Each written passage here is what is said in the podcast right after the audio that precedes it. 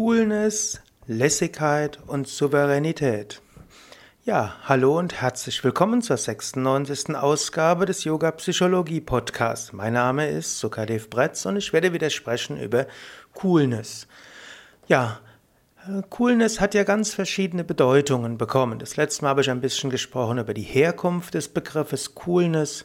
Coolness äh, ist ursprünglich einen kühlen Kopf bewahren. Hm, Coolness ist ja auch Gelassenheit.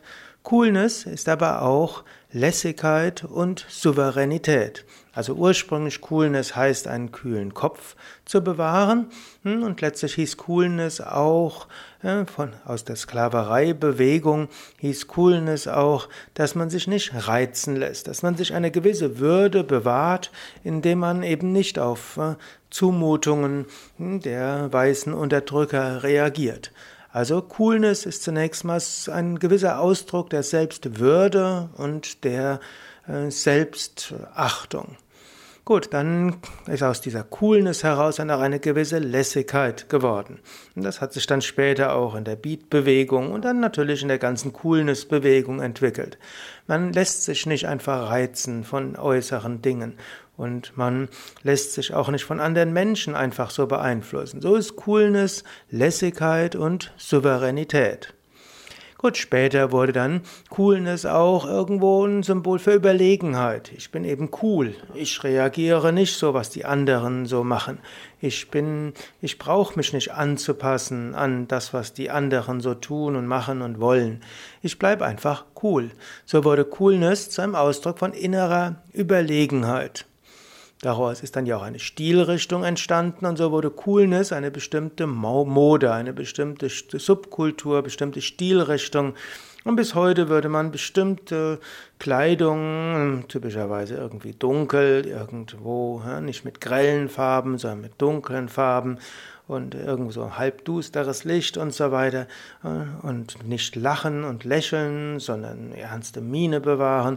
All das würde man als cool bezeichnen. So ist also cool eine bestimmte Stilrichtung, ja, sogar zu einer Kunstform geworden.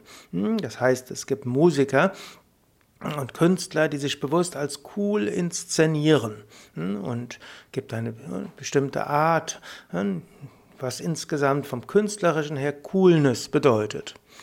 Schließlich ist cool, also ist Coolness das, äh, was man bewundert. So ist also Coolness insgesamt ein widersprüchlicher Begriff, denn einerseits heißt ja Coolness, souverän zu sein, gelassen zu sein, lässig zu sein, sich nicht um die Meinung anderer zu kümmern, selbstbestimmt zu sein, Würde zu bewahren. Das gehört ursprünglich zu Coolness dazu. Aber hm, letztlich ist Coolness dann so populär geworden, dass Menschen davor, davor Angst haben, uncool zu sein, nicht das zu machen, was angesagt ist. Und dann passen sich Menschen den Idealen der Coolness-Kultur an, was dem Geist der Coolness eigentlich ganz entgegengesetzt ist und ja, praktisch zum Gegenteil verkehrt wird. Irgendwie ist so Coolness zur Gelassenheit mit Anpassungszwang geworden, durchaus etwas Ähnliches wie die früher übliche Contenance. Und so scheint es durchaus zu sein, dass bestimmte Konstanten im Men in der menschlichen Kultur da ist, dass es eben diese beiden Bewegungen gibt von Authentizität und großen Gefühlen. Dann schließt sich äh, der Gegenbewegung ist dann Gelassenheit, Kontenance und letztlich Anpassungsdruck. So, hm, das vielleicht hilft dir da einiges zu verstehen, egal ob du jetzt aus der Generation der Coolness kommst oder davor oder auch danach. Vielleicht ein paar Dinge zum Nachdenken. Und ich will nur auf eines darauf eingehen. Coolness als Lässigkeit, als Souveränität und als innere Überlegenheit. Und durchaus ist das etwas, was man selbst kultivieren kann. Hm, das ist ja auch ein Yoga-Psychologie-Podcast, soll auch um praktische Lebenshilfe gehen. Und eine Sache, die man sich immer wieder vergegenwärtigen kann, ist, hm, warum sollte ich Situationen und Menschen Macht über meinen Geist geben und über mein Fühlen, die nicht so positiv sind? Man kann sich über Menschen aufregen, die einem nicht so gut gesinnt sind. Man kann sich über Menschen aufregen, die unverantwortlich handeln, jetzt im kleineren Sinne. Man kann sich über jeden kleinen Fehler der anderen aufregen. Aber warum sollte man? Wäre es nicht besser, cool zu bleiben?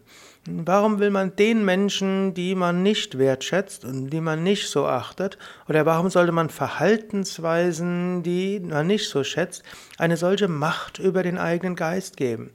Wäre es nicht viel besser, souverän zu bleiben und lächeln, ein bisschen überlegen zu sein? Natürlich sollte man kein großes e-, Ego entwickeln, das gilt es auch wieder zu überwinden, aber so ein bisschen überlegen zu sein, so ähnlich wie angenommen, du siehst, hm, Nachbarkinder, wie sie irgendwie in dem Garten des Nachbarn komische Sachen machen, da lächelst du drüber. Vielleicht, wenn sie es in deinem eigenen Garten machen, hörst du auf zu lächeln. Aber zunächst mal, du kannst so ein bisschen wohlwollendes Lächeln dort haben.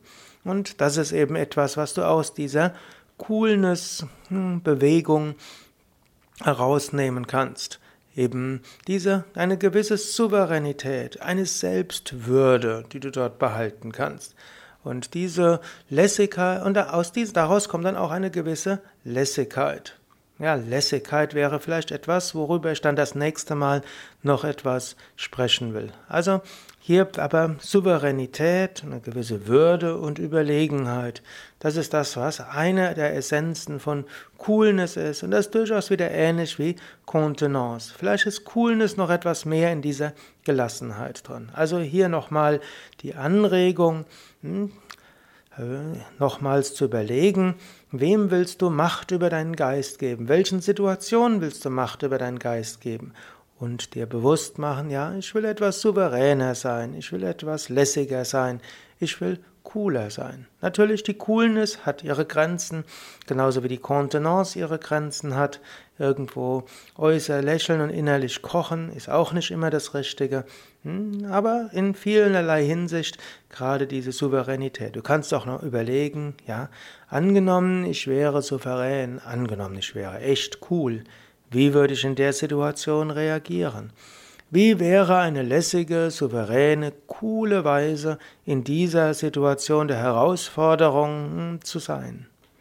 Und wenn du das ein paar Mal überlegst, dann wirst du merken, ja, es kommt irgendwo eine Kraft der Ruhe von innen heraus.